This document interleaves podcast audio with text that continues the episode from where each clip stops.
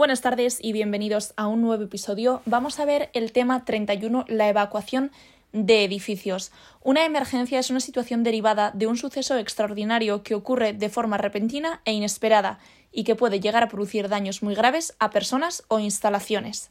Para actuar frente a estas situaciones, las empresas desarrollan un plan de autoprotección, que es lo siguiente un sistema de acciones y medidas encaminadas a prevenir y controlar los riesgos sobre las personas y los bienes, a dar una respuesta adecuada a las posibles situaciones de emergencia y a garantizar la investigación de estas actuaciones en el sistema público de protección civil. El plan de autoprotección es el documento que establece el marco orgánico y funcional previsto para una actividad, centro, establecimiento, espacio, instalación o dependencia con el objetivo de prevenir y controlar los riesgos sobre las personas y los bienes y dar respuesta adecuada a las posibles situaciones de emergencia. La elaboración, implantación, mantenimiento y revisión del plan es responsabilidad del titular de la actividad. Y esto apuntároslo para el examen, ¿vale? ¿De quién es la responsabilidad? De todo esto.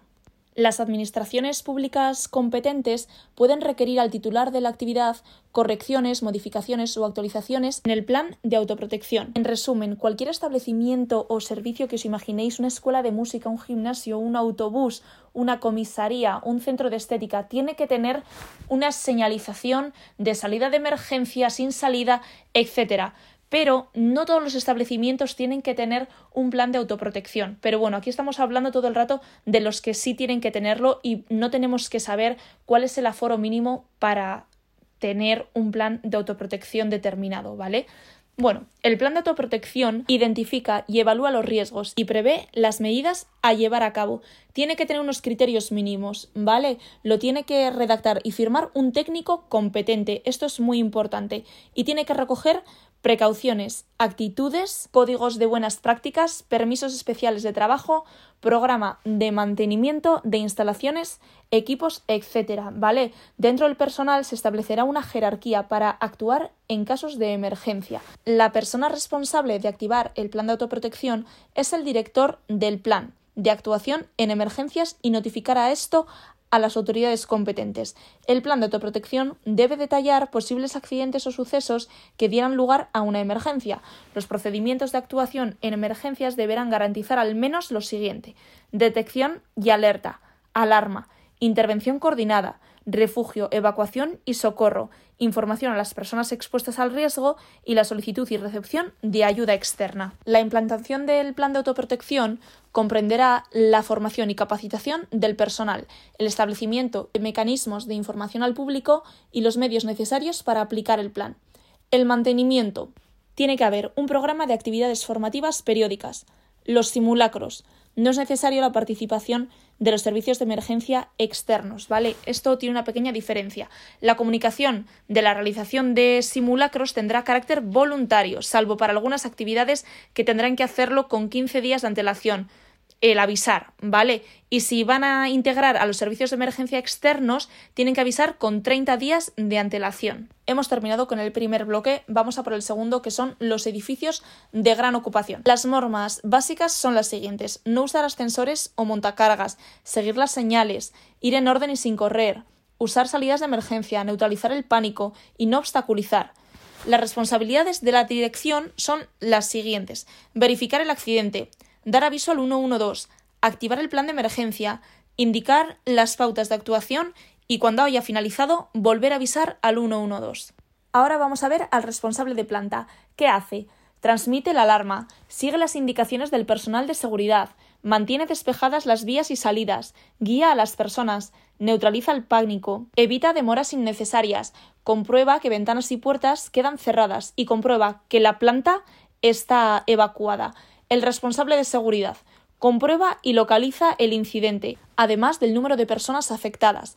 Organiza la primera intervención al detectar el incidente, indica la forma de evacuar, observa que el protocolo se cumpla, comprueba la total evacuación y recibe los servicios de emergencia externos. Ahora, el personal y los visitantes, ¿qué hacen? Mantienen la calma y el orden siguen las instrucciones, no pierden el tiempo, no usan ascensores ni montacargas, siguen las señalizaciones, bajan pegados a la pared por las escaleras dejando libre el centro, evitan empujar, ayudan a los demás y tienen claro que no se puede regresar a por nada. Ahora vamos a ver una serie de recomendaciones generales. Ya sé que puede sonar un poco repetitivo y que son cosas quizás tenemos afianzadas, ¿vale? Pero bueno, vamos a verlas. Mantener el orden, no fumar, evitar sobrecargar los enchufes, desconectar equipos eléctricos si no se usan, alejarse del humo, cerrar puertas y gatear, porque en la zona de abajo es donde menos humo hay, los gases siempre ascienden. En caso de prenderse la ropa, rodar o sofocarlo con una manta. Si al tocar una puerta notas que está caliente, no la abras, enfríala. Si quedas atrapado por el fuego, cerrar las puertas, colocar eh, paños húmedos en las rendijas y avisar por la ventana, hacerte notar lo máximo posible. Bueno, terminado bloque 2, vamos a por el tercero, que es el plan de emergencia. Es una herramienta de gestión que establece cómo actuar frente a una emergencia, quién tiene que hacer qué, cuándo y cómo. Hay tres tipos de emergencia el connato, la emergencia parcial y la emergencia general.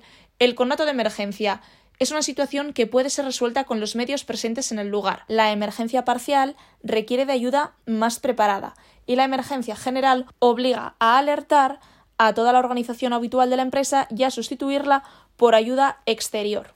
En una organización de emergencia, los elementos principales son los siguientes.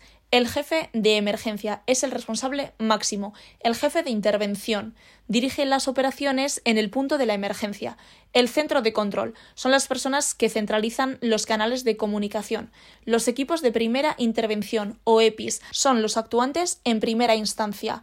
Los equipos de segunda intervención, ESI, bomberos, SOSDEIAC, cuando los anteriores, los de primera intervención, no puedan con la situación. Luego está el equipo de alarma y evacuación. Controlan la evacuación, básicamente. Y luego está el equipo de primeros auxilios, que son pues, los que ofrecen los primeros auxilios a las personas accidentadas, y el equipo de apoyo. Prestan apoyos especializados a los diferentes equipos implicados en la emergencia. El esquema general de actuación ante emergencias es el siguiente. Consta de ocho puntos. El primero es la detección de la alarma. El segundo es la confirmación. Si la alarma es automática, ya está comprobada, pero si es manual, lo comprobamos. El tercer punto, declaración del tipo de emergencia, lo que acabamos de ver. ¿Vale? El conato de emergencia, la parcial o la total. Transmitiremos eh, la emergencia. Intervención, el punto 5 el sexto, evacuación, el séptimo, ayuda exterior y el ocho, fin de la emergencia. Y así terminamos este tema 31 de evacuación de edificios. Ya veis que hay conceptos que son muy típicos, que ya conocíais, pero bueno, otros que hay que estudiar. Así que espero haberos ayudado, hondo y san, y a estudiar.